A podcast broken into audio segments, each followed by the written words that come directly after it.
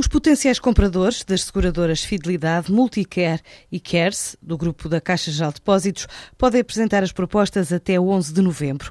A data foi fixada hoje por despacho do Governo publicado em Diário da República e dá seguimento à aprovação do Conselho de Ministros feita no final do mês passado sobre o caderno de encargos para a privatização destas três seguradoras que detêm uma cota superior a 30% do mercado nacional. A segunda fase do processo, que começou a 9 de setembro, contava com os chineses Fosun Zoom International Limited e os fundos norte-americanos Apollo Management International. A venda da Caixa Seguros e Saúde está prevista no memorando da Troika, tendo já sido vendido o grupo HPP à brasileira Amil por 40 milhões de euros, pondo assim fim à participação do Grupo Caixa no ramo saúde. A economia portuguesa e italiana vão estabilizar no próximo ano e a grega só em 2015. São as previsões de outono para toda a zona euro da EI, a antiga Ernst Young. A consultora estima também uma recuperação da Eurolândia, mas aumentando a diferença entre países do Norte e do Sul. Prevê também que as exportações vão impulsionar o crescimento de 0,9% em 2014 dentro da zona euro.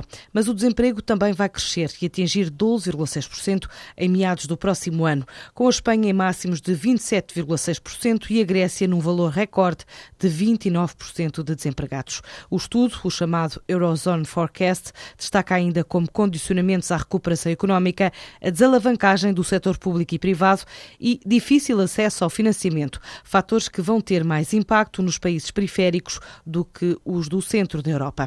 A consultora prevê ainda que a disparidade económica entre o núcleo e a periferia vão manter-se até que os problemas no setor bancário sejam resolvidos. E ao olhar para o futuro, a antiga Ernst Young diz que o Banco Central Europeu deve estar pronto a ativar o programa de transações monetárias diretas, no caso de Portugal, necessitar de uma linha de crédito, assim como deverá procurar compensar as restrições das condições monetárias observadas nos Estados Unidos. Na opinião do economista-chefe desta consultora, os responsáveis políticos poderiam aproveitar a relativa calma atual para acelerar os planos para uma união bancária e para uma maior integração fiscal que podiam impulsionar a recuperação.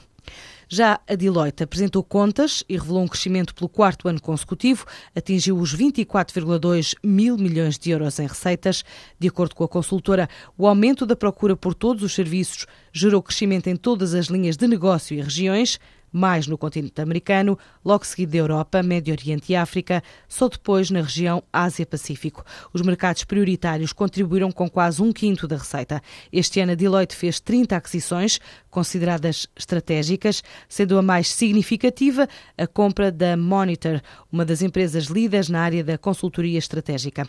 Esta companhia lançou ainda um programa universitário, em especial na Europa, Médio Oriente e África, para preparar mais talentos no apoio a clientes face ao novo ambiente económico. A rede investiu mais de 127 milhões de euros para melhorar comunidades locais. A Google vai lançar uma nova empresa focada na saúde e bem-estar, insinuando que o projeto conta com a cooperação da rival Apple.